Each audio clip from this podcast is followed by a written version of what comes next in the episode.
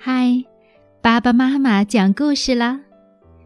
今天故事的名字是《法布尔昆虫记》第六集《蔬菜大食客菜粉蝶》上。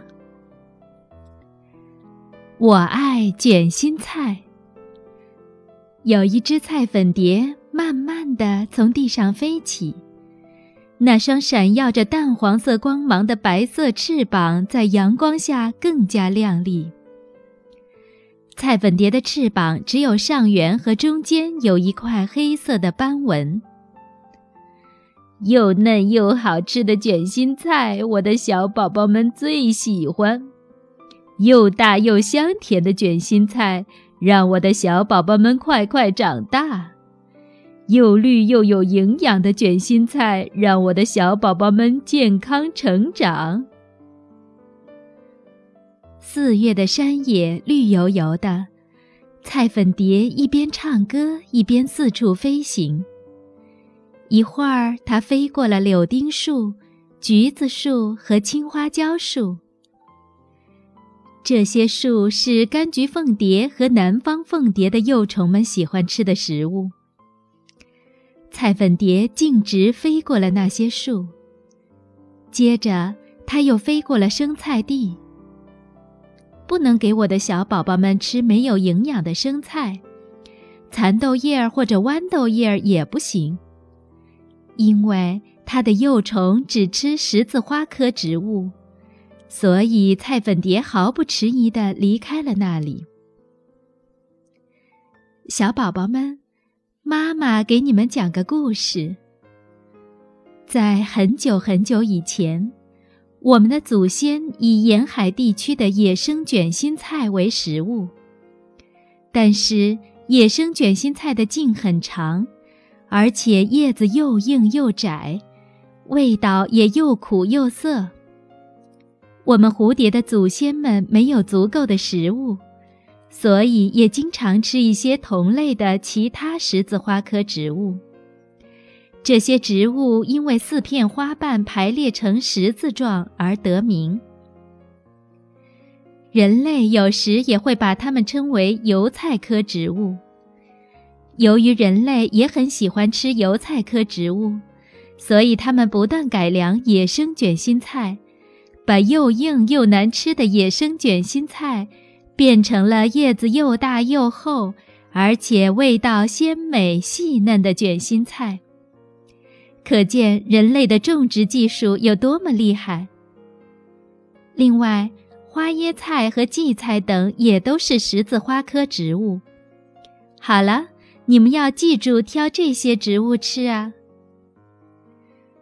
菜粉蝶用温柔的声音给还在自己肚子里的小宝宝们讲故事听，然后它便开始东张西望地寻找最美味的卷心菜。嗯，我闻到一股浓郁的香味儿，这里一定有卷心菜，我得赶紧过去看看。高兴的菜粉蝶一口气飞了过去，果然。那里有一大片卷心菜地，又大又嫩的卷心菜看起来非常可口。哇，终于找到了！菜粉蝶不停地在卷心菜地里飞来飞去，并且不时地用触角轻轻拍打着叶子。它先用眼睛仔细查看，然后再用触角触摸一下。就可以知道眼前的卷心菜适不适合幼虫们吃。好了，这里就是你们的乐园。菜粉蝶从空中飞落下来，这里真是菜粉蝶的最佳产卵地方。这颗不错。菜粉蝶挑选了一颗又大又肥的卷心菜。并仔细检查是否被其他昆虫的幼虫啃过。等确认那是颗很干净的卷心菜之后，它便开始在叶子的背面产卵。只见它轻轻地左右扭动着尾巴，小心翼翼地产下了许多浅黄色的卵。小心长大吧，要远远躲开赤眼卵寄生蜂。茁壮长大吧，一定不能让小茧蜂靠近。快点长大吧，千万不要理会黄金小蜂。健康长大吧，你们都要长成美丽的菜粉蝶。菜粉蝶一边产卵，一边轻声但很坚定地警告自己的小宝宝们。等到终于产完了所有的卵，菜粉蝶已经筋疲力尽，瘫倒在旁边。因为它足足产下了二百多粒卵。就在这时，不知从什么地方飞来了一群赤眼卵寄生蜂。赤眼卵寄生蜂的体长约零点四毫米，属于比较小的昆虫。嘿嘿。可爱的菜粉蝶卵，原来你们躲在这里呀！赤眼寄生蜂兴高采烈地飞了过来，立刻在菜粉蝶的卵中产下了自己的卵。菜粉蝶的卵毫不知情，还正忙着准备孵化出来呢。就这样，过了一个星期，菜粉蝶的幼虫从卵里孵化出来了。一团团的卵几乎同时开始孵化。一只幼虫刚从卵壳露出了上半身，接着，另外的幼虫也接二连三地露出头来。只见幼虫们纷纷在卵壳的顶端钻开一个小洞，慢慢地爬了出来。而且，它们钻洞时，出口的周围并不出现裂纹。大家好，我叫雪白。一只刚爬出来的幼虫兴奋地跟同伴打招呼。他们都是自己努力破壳而出的。雪白用惊奇的目光看着自己出生的卵壳，它就像是用塑料薄膜做成的椭圆形胶囊，散发着半透明的金黄色光泽。简直就是件精美的艺术品。没想到我的卵壳竟然这么漂亮。卵壳从顶端到底部的表面上有二十条左右的垂直细纹，使得卵壳看上去就像是魔术师的帽子一样。这时，雪白发现还有很多卵没有孵化。喂，你们怎么了？你们在做什么？怎么还不出来呀？雪白和其他幼虫们一起喊了起来。但是那些幼虫最终也没能孵化出来。它们就是遭到赤眼卵寄生蜂攻击的卵。赤眼卵寄生蜂的幼虫吃掉了菜粉蝶的卵。这时。雪白隐隐约约响起了妈妈的声音，那是妈妈温柔的叮咛声，那是妈妈怜爱的嘱咐声。小心长大吧，要远远躲开赤眼卵寄生蜂。雪白把妈妈的嘱咐牢牢地记在心里，暗暗下定决心：我一定要健健康康的成长。像妈妈一样产下漂亮的卵。来吧，打起精神吧。对了，我得先吃掉我的卵壳。趴在卵壳上一动不动的幼虫们都开始啃起自己的卵壳来，像咀嚼松软的饼干一样，从顶端不停地啃下去。过了一个晚上。雪白和其他的幼虫们已经不知不觉地吃完了自己的卵壳，只剩下卵壳的圆形底部，如同镶嵌在叶子上的圆圈一样。这时，幼虫们的身体呈现出淡淡的橘黄色光泽，而且身上还长着稀松的白色绒毛。菜粉蝶的幼虫身上一共有十六只脚。